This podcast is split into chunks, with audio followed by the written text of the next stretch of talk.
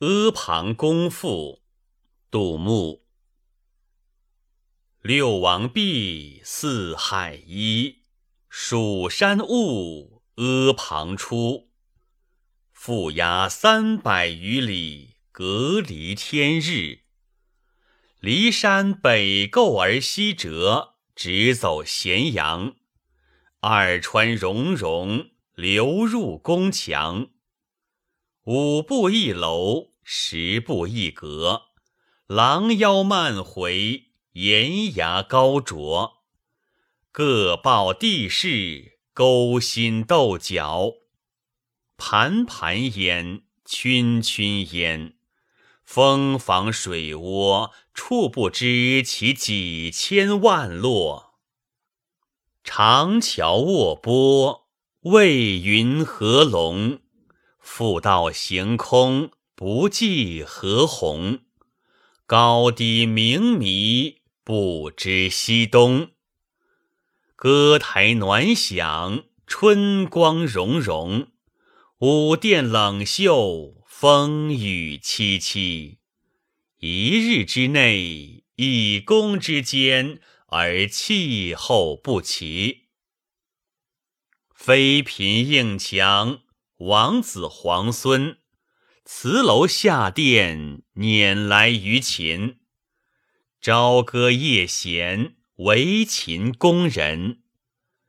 明星盈盈，开庄镜也；绿云扰扰，梳晓环也。未留长逆，弃之水也。烟斜雾横。焚椒兰也，雷霆乍惊，公车过也。碌碌远听，杳不知其所之也。以及一荣，晋太极言，慢立远视而忘幸焉。有不得见者，三十六年。燕赵之收藏。韩魏之经营，齐楚之精英，几世几年，票掠其人，以叠如山。一旦不能有，书来其间。鼎称玉石，金块珠砾，弃置礼矣。秦人视之，亦不甚惜。嗟乎！一人之心，千万人之心也。秦爱分奢，人亦念其家。奈何取之尽锱铢，用之如泥沙。使负动之柱，多于南亩之农夫；甲梁之船，多于机上之宫女；钉头鳞鳞，多于在宇之粟粒。瓦缝参差，多于周身之帛履；直栏横剑，多于九土之城郭；管弦欧鸦，多于世人之言语。使天下之人不敢言而敢怒，独夫之心日益骄固。戍卒叫，函谷举，楚人一句。可怜焦土！呜呼！灭六国者，六国也，非秦也；族秦者，秦也，非天下也。皆服！使六国各爱其人，则足以拒秦；使秦复爱六国之人。则第三世可知万世而为君，谁得而足灭也？秦人不暇自哀，而后人哀之；后人哀之而不见之，亦是后人而复哀后人也。在唐人小赋中，杜牧的《阿房宫赋》。是一篇很出色的作品，脱稿不久即引起人们的重视。《新唐书文艺传》《五五零传》中有这样一段记载：太和初，礼部侍郎崔琰是进士东都，公卿嫌祖道长乐。武陵最后至，谓偃曰：“君方为天子求其才，感献所意，因出袖中书，近户受眼读之。”乃杜牧所赋《阿房宫》，词迹景拔，而武陵因土弘扬，作客大惊。武陵请曰：“穆方士有司，请以第一人处之。”偃谢以得其人，至第五，偃未对。武陵勃然曰：“不尔。”以以复见还，偃曰：“如教。”木果一等。杜牧是主张凡为文，以意为主，气为辅，以词采章句为之兵卫的。那么他写《阿房宫赋》，其用意何在呢？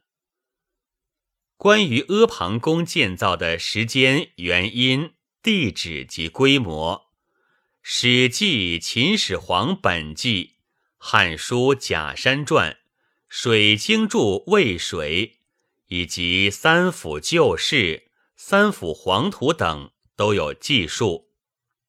《史记》成书最早，其记述也比较准确，故摘引如下。三十五年，始皇以为咸阳人多，先王之宫廷小。吾闻周文王都封，武王都号，封号之间，帝王之都也。乃营作朝宫，渭南上林苑中，先作前殿阿房，东西五百步，南北五十丈。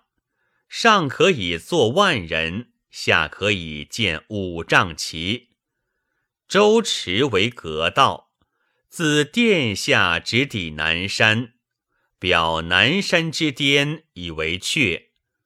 为复道，自阿房渡渭，主之咸阳，以向天极。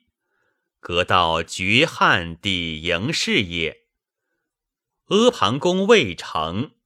成与更则令名名之，左宫阿房，故天下谓之阿房宫。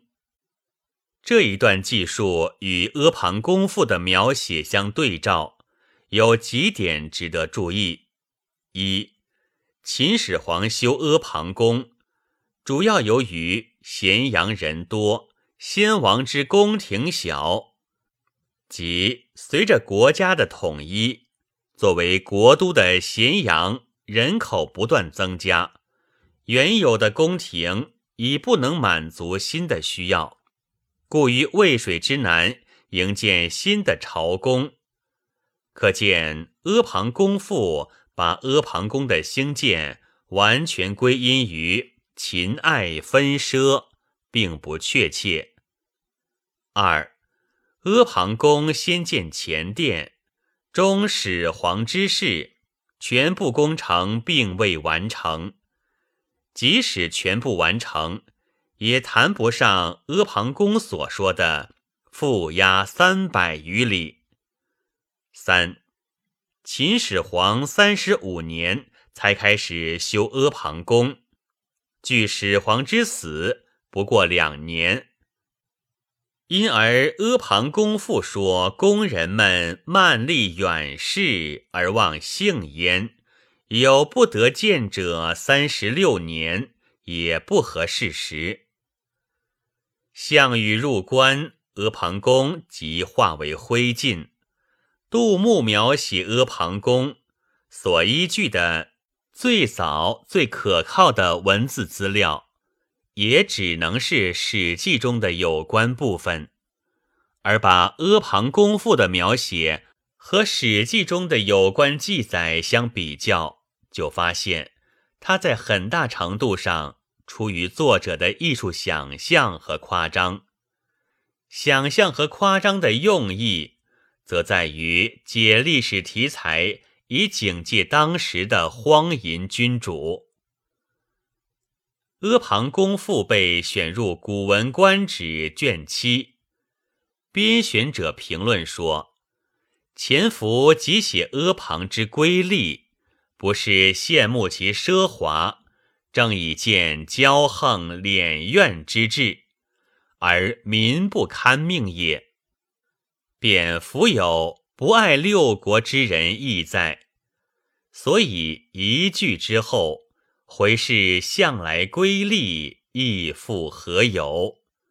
以下因尽情痛悼之，为隋广、叔宝等人窘介，有有关治体，不若子虚上林，图冯君之过也。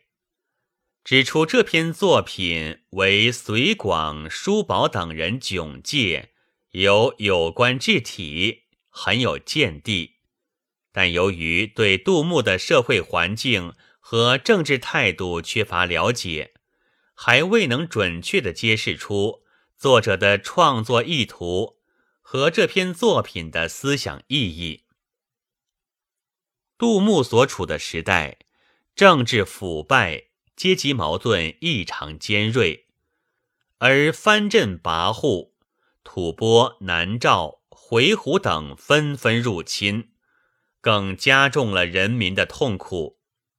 大唐帝国已面临崩溃的前夕。杜牧针对这种形势，极力主张内平藩镇，加强统一；外御侵略，巩固国防。为了实现这些理想。他希望当时的统治者励精图治，富民强兵，而事实恰恰和他的愿望相反。穆宗李恒以沉溺声色送命，接替他的敬宗李忱荒淫更甚，游戏无度，侠逆群小，世朝越不再三，大臣罕得觐见。有好治宫事，欲营别殿，制度甚广，并命令度支员外郎卢真修东都宫阙及道中行宫，以备游幸。对于这一切，杜牧是愤慨而又痛心的。他在上知己文章中明白的说。保利大起宫室，广声色，故作阿房宫赋。可见阿房宫赋的批判锋芒，不仅指向秦始皇和秦后主、隋炀帝等亡国之君，而主要是指向当时的最高统治者的。六王毕，四海一。蜀山兀，阿房出，岂是雄健，涵盖无穷。乍看似乎仅仅是叙事，实则于叙事中欲褒贬，并为此后的许多文字埋下根子。六王为什么会毕？四海为什么能一？一王一星，关键何在？读完全篇，这些问题就会得到解答。例如，在中间写道：“燕赵之收藏，韩魏之经营，齐楚之精英，几世几年，票掠其人，以叠如山。则六王之骄奢淫逸，不惜民力，已于言外献义。到了篇末。”更明确的做了结论：灭六国者，六国也，非秦也。使六国各爱其人，则足以拒秦。读到这里，再回头看看首句，就不能不敬佩那个“必”字下的好。六王之璧，其原因即在自身，那么秦能统一四海的原因就不言可知了。这两句一抑一扬，而扬秦又是为更有力的抑秦叙事。秦统一四海之后，如果吸取六王的教训，父爱六国之人，就不会那么迅速的被族灭。谁知秦王一旦变成秦始皇，立刻志得意满，走上腐化的道路。蜀山兀阿旁出，一因一果，反映了一苦一乐。六个字概括了无限深广的内容。悟出两字，力重千钧，字不待言。而从悟到出的过程，更给读者留下了驰骋想象的广阔天地。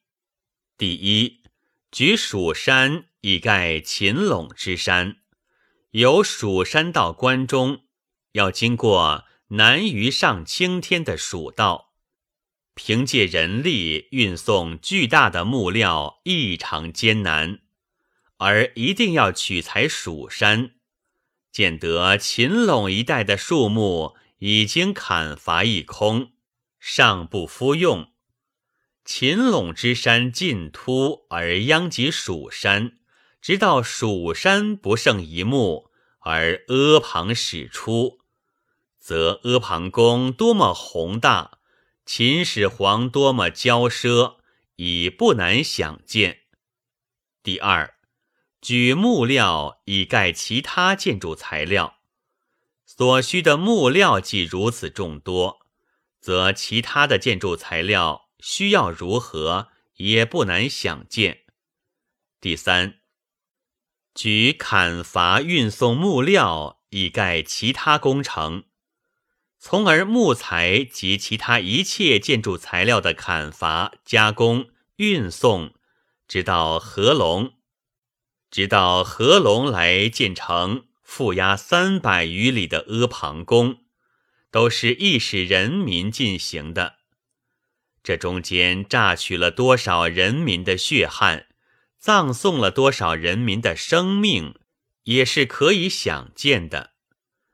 六王既以不爱其人而复亡，秦始皇又将自己的淫乐建筑在人民的苦难之上，那么从六王的以弊，不是很可以预见秦的将弊吗？廖营中《江行杂录》上说，杜牧之《阿房宫赋》云：“六王毕，四海一。”蜀山兀阿房出，陆参作《长城赋》云：“干城绝，长城裂，秦民竭，秦军灭。”参背行在墓之前，则阿房宫赋又组长城句法矣。长城赋以四个三字句发端，一句一意。层层逼近，又句句押韵，音节迅疾，犹如骏马下坡，俊快无比。阿房宫赋正与此相似，说他祖长城句法是很有见地的。但作赋以四个三字句开头，并非始于陆参，而是创于晋人郭璞。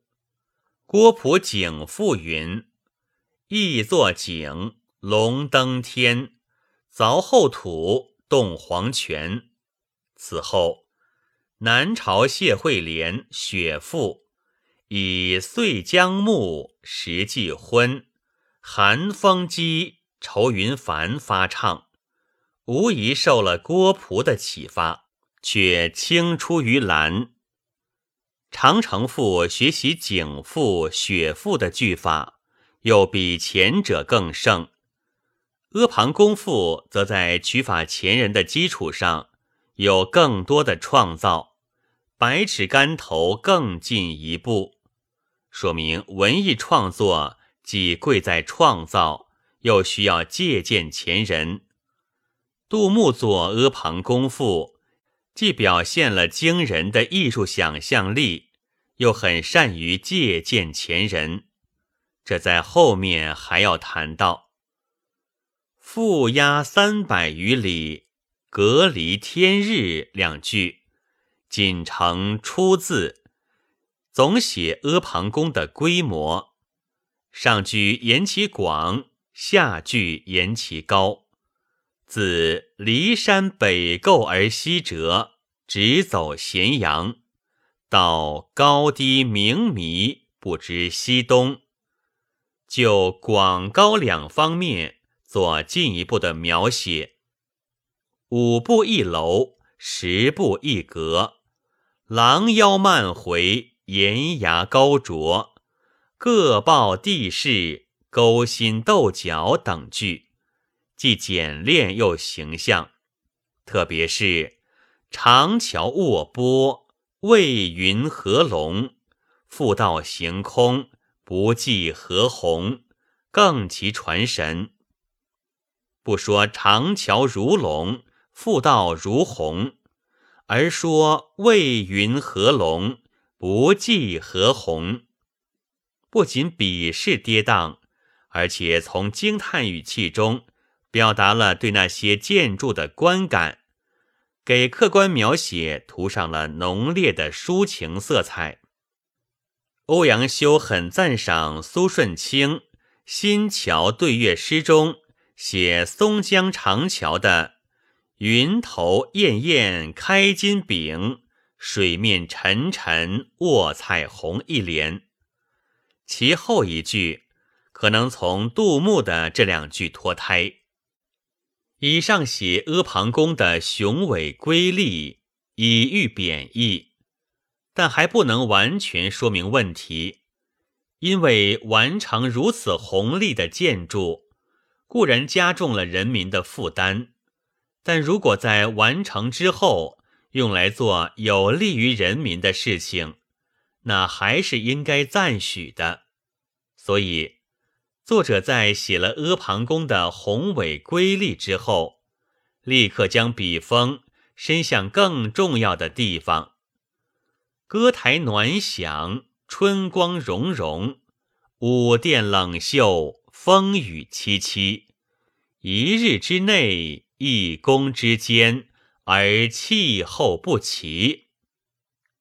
这几句用夸张的手法描写了歌舞之盛，歌喉吐暖，舞袖生风，以致改变了气候。接下去。点出那些供秦始皇享乐的歌舞者，乃是六国的妃嫔应强、王子皇孙，既回应六王毕，又暗示秦统治者的前途。关于阿房宫的红利和秦始皇的淫乐，《史记》以后的描述不断增加夸张和想象的成分。三辅黄图云：“阿房宫可受十万人，车行酒，即行至，千人唱，万人和。”《阿房宫赋》中“歌台暖响”等句，如果说有文字资料作为根据的话，其根据不过如此，因而可以看出作者在艺术构思方面的高度创造性。成为秦宫人的明星盈盈一段是脍炙人口的。忽然间，天际群星闪耀，但不是群星，而是美人开了妆镜。忽然间，空中绿云飘动，不是绿云，而是美人梳理头发。为何暴涨，泛起红腻？原来是美人泼了汁水，烟雾乍起，散出浓香。原来是美人点燃兰麝，不直说美人众多，却用明星绿云，未长物横，比喻庄静小环，弃之焚焦，间接的写出美人众多，其手法已很高明。但还不止这些，通过形象而又贴切的比喻，既写了美人，又写了阿房宫。下临渭水，高插清霄的楼阁，像蜂房似的布满空寂的窗户，以及当窗小庄的美人，都历历如见。而写美人。又正是为了写秦始皇，所以接着便写公车之过。公车日日行幸，而美人上有不得见者三十六年，则秦始皇荒淫到何种程度，也就用不着说穿了。这一段也是前有所成的。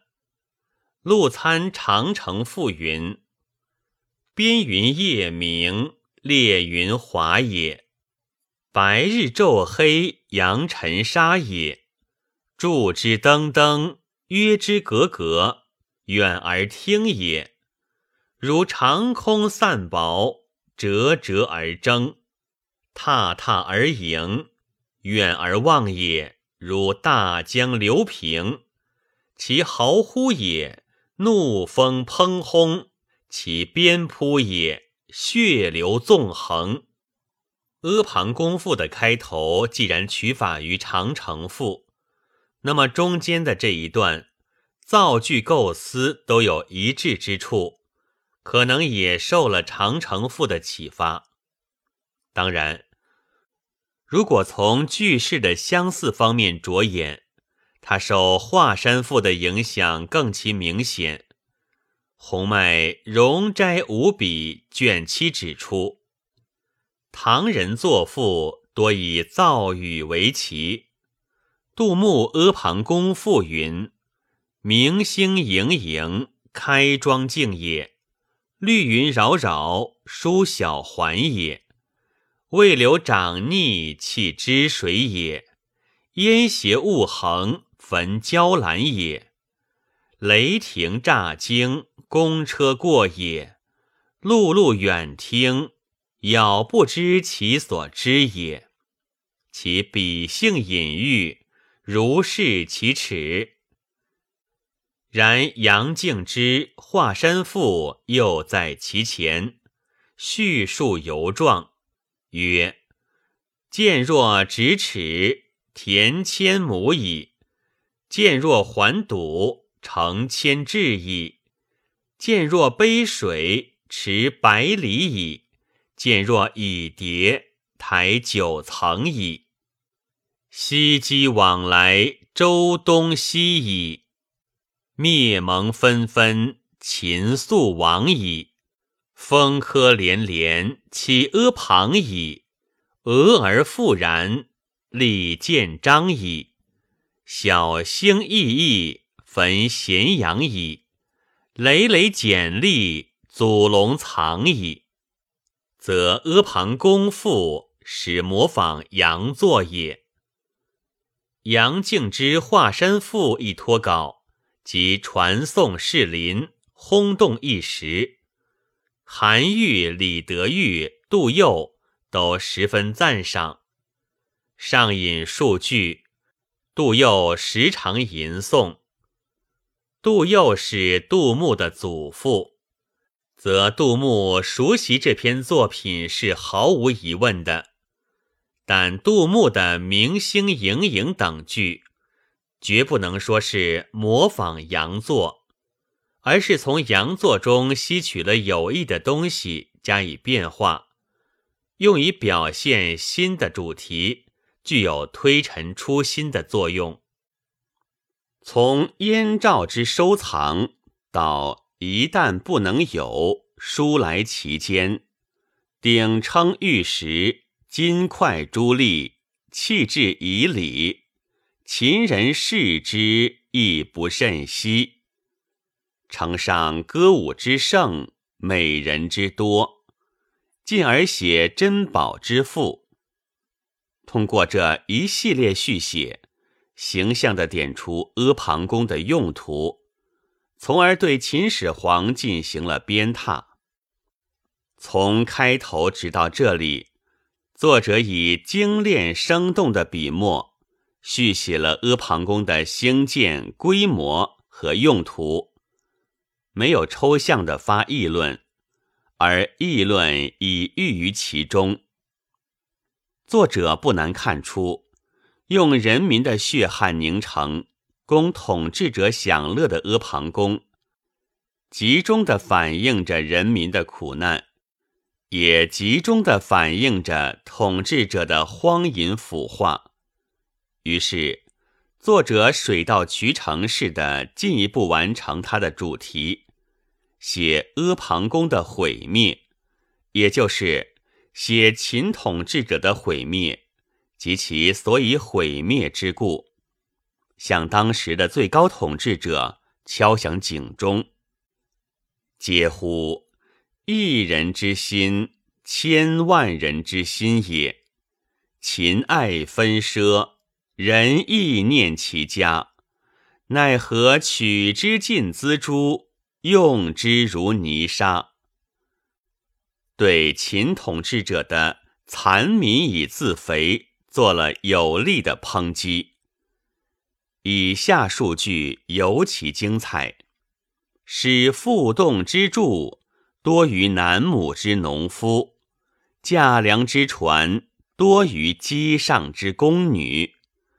钉头林林，多于在雨之粟粒；瓦缝参差，多于周身之帛履；直栏横剑，多于九土之城郭；管弦欧鸦，多于世人之言语，使天下之人不敢言而敢怒；独夫之心日益骄固。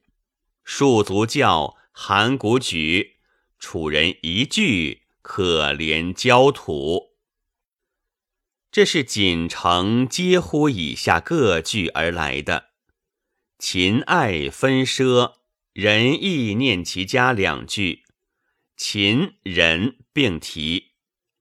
接着以奈何取之尽锱铢，用之如泥沙的愤慨语。总括秦的分奢及其给人民带来的灾难，然后用“始”字领起，摆出一系列罪证。秦统治者剥削压迫人民的罪证是不胜枚举的。文学创作的特点在于通过个别表现一般，因而在一篇作品中。也用不着从各方面罗列罪证。作者写的是阿房宫赋，即从阿房宫着笔，就前半篇的续写做了合乎逻辑的推演，一连串用准确的比喻构成的排句，形象地表现了秦与人、剥削者与被剥削者一乐一苦的两个方面。及其相互关系，一句句喷薄而出，层层推进，到了使天下之人不敢言而敢怒，已将火山即将爆发的形势全盘托出，再用独夫之心日益骄固，从反面一逼，便逼出戍卒教。函谷举的局面，农民起义的熊熊烈火终于埋葬了统治者，而供统治者享乐的阿房宫也随之化为灰烬。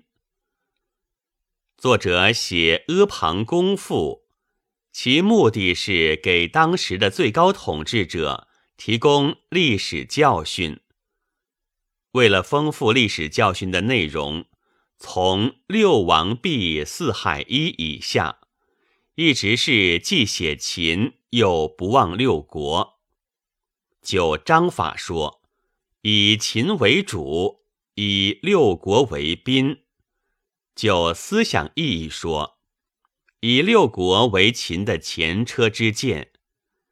阿房宫中的无数美人，乃是六国的妃嫔硬强；阿房宫中的无数珍宝，又是六国取掠其人的长期积累。六国一旦灭亡，则美人辇来于秦，珍宝输来其间。那么，秦一旦倒六国的覆辙，又将怎样呢？秦不以六国为鉴，终于自食其果。那么当时的统治者又走秦的老路，难道会有什么更好的结局吗？写到这里，真可谓彼所未到，气已吞。接下去还不肯正面说破，却以无限感慨。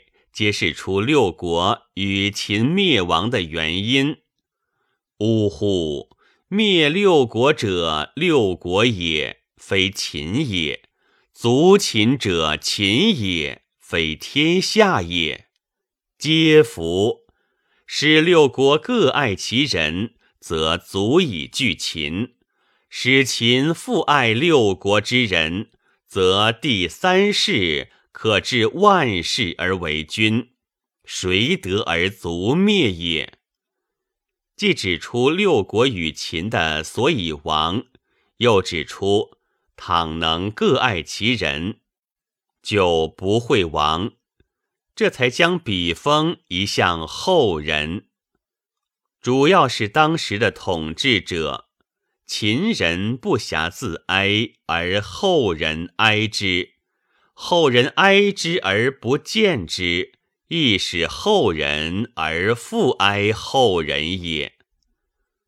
作者具有可贵的民本思想，他把六国及秦的灭亡归因于不爱其民，希望统治者汲取教训，真可谓语重心长。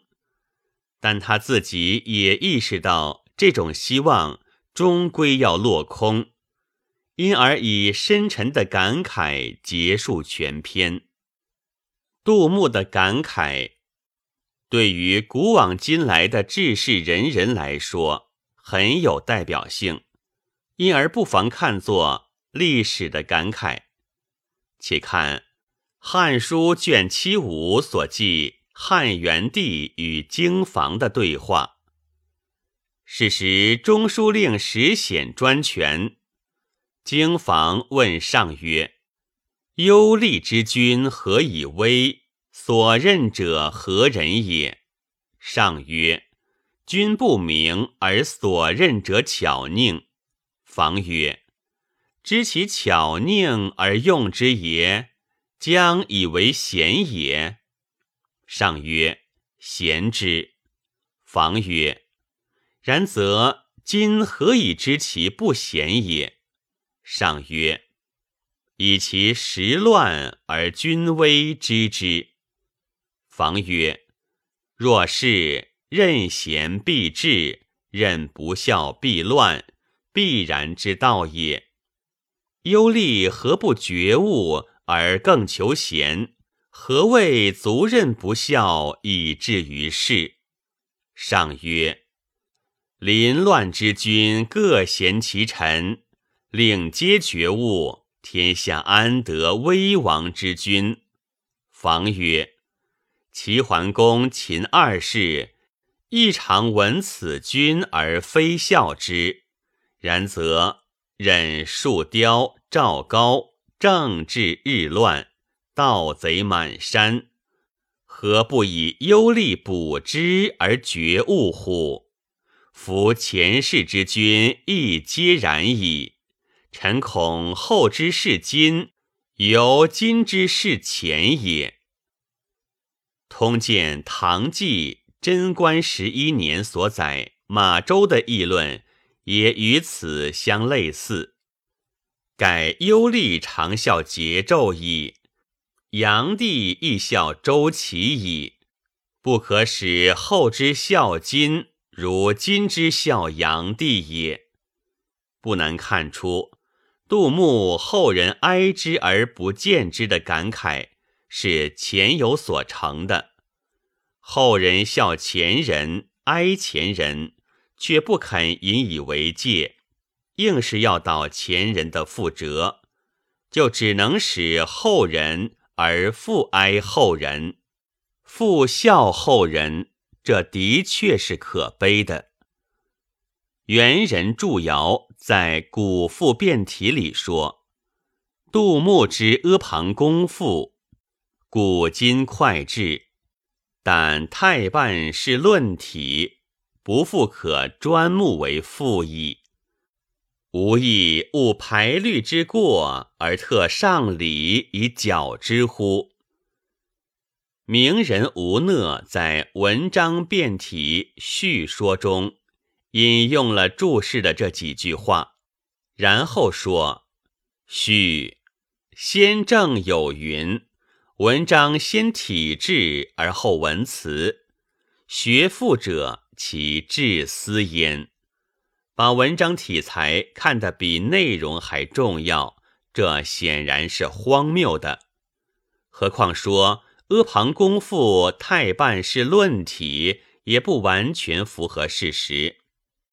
作者先以约占全文三分之二的篇幅，简练的叙述，生动地描写了阿房宫的兴建规模和用途，形象鲜明而含义深广。嗟乎以下，当然发了议论。但是第一。